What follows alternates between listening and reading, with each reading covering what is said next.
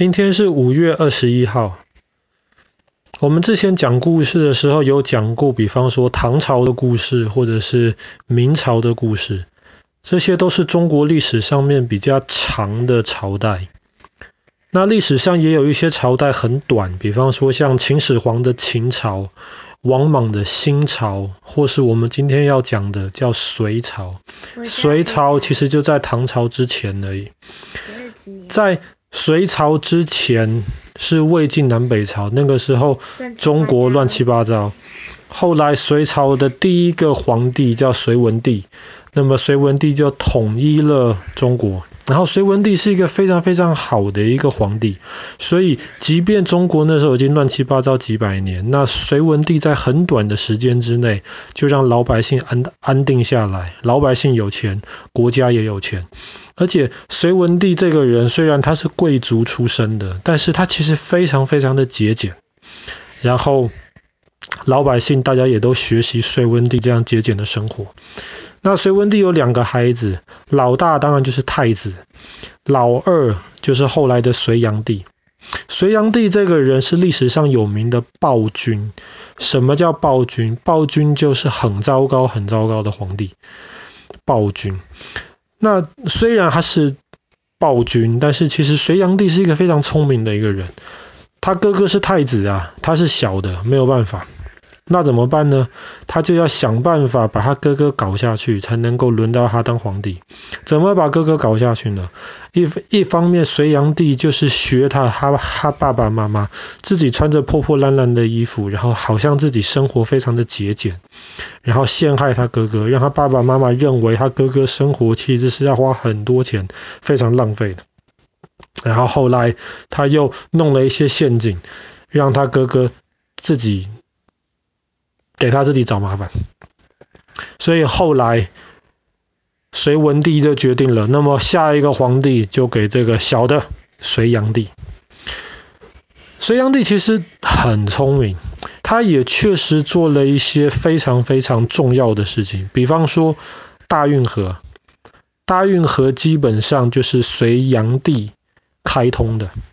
当然，现在我们说的大运河是等于说从那个长江那边一直到北京，但是当然是隋炀帝一开始的大运河就是长江到黄河，因为隋朝的首都在黄河边。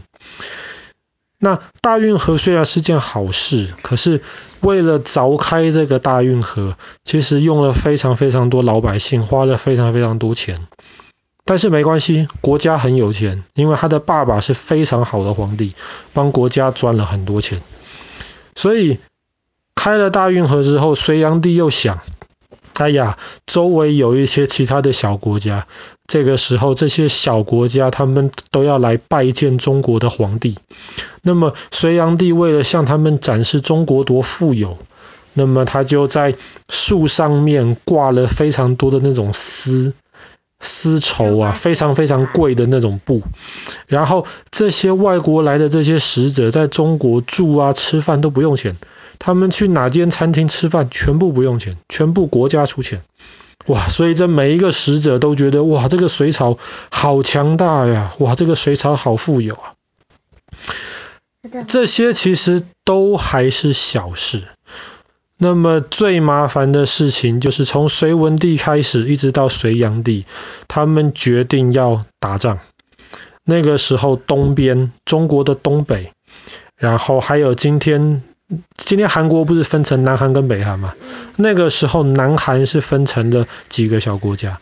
那个时候的北韩跟中国的东北是一个朝鲜族的一个国家，叫做高句丽。高句丽这个国家其实它越来越强大，然后它就不像周围的小国一样来拜见中国的皇帝，然后它甚至强大到他觉得哪天如果他真的跟中国打一架也不害怕，所以隋炀帝就决定了要修理这个叫做高句丽的国家。那么怎么修理这个国家呢？那么隋炀帝在西元六百一十二年的时候就决定。从大运河要调非常非常多的食物上来，因为打仗需要食物嘛，然后还要调非常多的士兵。那么不只是士兵跟食物而已啊，有有了士兵跟食物，你还要有其他的那些人来搬这些食物嘛，对不对？来服务这些打仗的士兵啊。所以那个时候，隋炀帝就开始从中国南方准备这些物资，开始透过大运河开始来调兵，然后这些老百姓就让他们走，从南方走到北方，因为高句丽在中国的东北，在中国的东北。这些老老百姓多少人啊？四百公里长，那么多的老百姓就这样扛着食物这样子走。其实老百姓是不想打的，但是隋炀帝决定要打。然后他是选择在六一二年的冬天打，为什么？因为打高句丽一开始要过一条河，就是辽河。那么辽河的时候，对，冬天结冰就直接过去方便。可是没有想到六一二年，当隋炀帝带着他的军队到辽河边的时候，那年比较热，冰已经化了。那么他们就要造桥，才可以让这么多的士兵过去啊。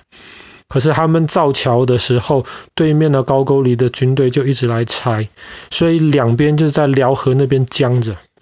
那么，那高句丽的部队防守僵着没有问题啊。可是隋炀帝的部队僵越久，士兵还是要吃东西啊。士兵要吃东西，东北没有东西，只能从南边运过来，所以老百姓就很辛苦。那隋炀帝就想，不行啊，那怎么办呢？我们不能只卡在这边，反正我们中国人多，所以那时候隋炀帝就命令海军从山东出发，直接去打高句丽的首都，就是今天的平壤。海军就真的打过去了，打到了平壤。隋炀帝的计划是，当他们打进平平壤之后，首都都被攻破了，那么高句丽在边界防守的军队就得撤退回去去救首都了嘛，这个是很合理的。但是海军的部队在平壤登陆的时候，发现平壤竟然是个空城，然后里面丢了很多的财宝，哇！海军的将军就想说，高句丽的人吓坏了，全部都逃跑了。可是他还是很聪明，他说我们不可以去抢这些他们丢下来的这些财宝，这搞不好是陷阱。所以他们就命令士兵退出平壤城，不去抢这些东西。其实能够做到这个已经很不错了。可是这个时候，后来有一支高句丽的军队，才几千人而已，被这些海军登陆的士兵抓到，打了一仗。很快就把这些高句丽的军队打败了。这个时候，手下的士兵大家都想说，高句丽的军队就说就是这个样子，平壤城是我们的了。他们又冲回了平壤城，然后把里面剩下来的那些财宝跟食物全部抢走。抢走一出平壤的城，他们才发现，糟糕，这是一个陷阱。因为当他们扛了很多重的这些东西出来的时候，原来平壤的军队在外面等着他们。所以海军就这样打败了。那陆军呢，又过不去啊，而且那个时候打了很久还过不去，在那边耗了很多食物。那个时候隋炀帝还下一个命令，他觉得他自己是最聪明的，他就命令不管哪一支的军队，他们要有什么行动，一定要隋炀帝本身同意才行。隋炀帝不同意，那么他们就不能够行动。那个时候没有电话啊，没有 email 啊，那么你军队的将军发发现可能对方撤退了，或是对方有破绽可以打的时候，你还不能打，你还要回去请皇帝先同意。等到皇帝同意回来之后呢，对方可能已经准备好了，没有这个破绽，所以这场仗很快就打不下去，很多士兵就逃走，只能撤退，而且撤退的时候被高句丽的军队追。三十万的军队过去，最后撤退回来的只有两千七百人，打得很惨。这是发生在六一二年的事情。隔一年而已，有六一三年，隋炀帝就忍不住了，他又下命令再征了另一支大军。才隔了一年，六一三年，征了一支大军，又要调很多食物。然后呢，在六一三年的今天，五月二十一号，他下命令第二次去攻打高句丽。这一次是春天了，所以他本来也没有想要等那个辽河嗯结冰，本来他就是想硬冲过去。而这一次高句丽的军队就不敢直接在辽河旁边守了，看到隋朝军队了，他们是准备要撤退。可是他们撤退了之后呢，隋朝的军队就发现了，即便他们过了河了，因为那个时候还是春天嘛，雪才刚融，那东北很冷，地上都是烂泥巴，他们军队移动很慢。然后隋炀帝又要求他们的士兵，他怕食物不够，就要求士兵背着自己全部的食物。那士兵背着这些食物又很重，地上又很难走，走几步就陷下去，士兵就被卡在那边。而且更糟糕的事情是在第二次东征的时候，隋炀帝的背后，他手下的大臣竟然造反，所以隋炀帝就只能再选择撤退。过了没几年，过了没几年，隋炀帝又又第三次要东征，又来了。这一次高句丽就死守了，因为。希望高句丽打赢，可是他们自己也打得差不多了，所以这一次高句丽要死守。可是没有想到，这次隋炀帝又打败。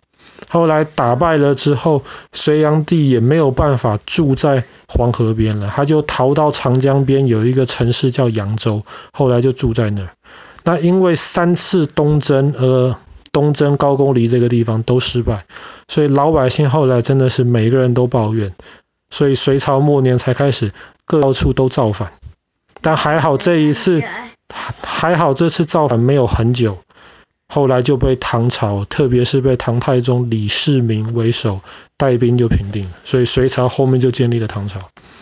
那唐唐太宗李世民后来也打高也打高句丽，可是这个时候高句丽的实力一方面已经被隋炀帝耗得差不多了。二方面，唐太宗联络了高句丽背后，今天南韩的其他几个小国家，两边夹攻了高句丽，所以高句丽的问题是在唐朝才被解决掉。好了，我们今天的故事就讲到这边了。西元六一三年的今天，隋炀帝东征。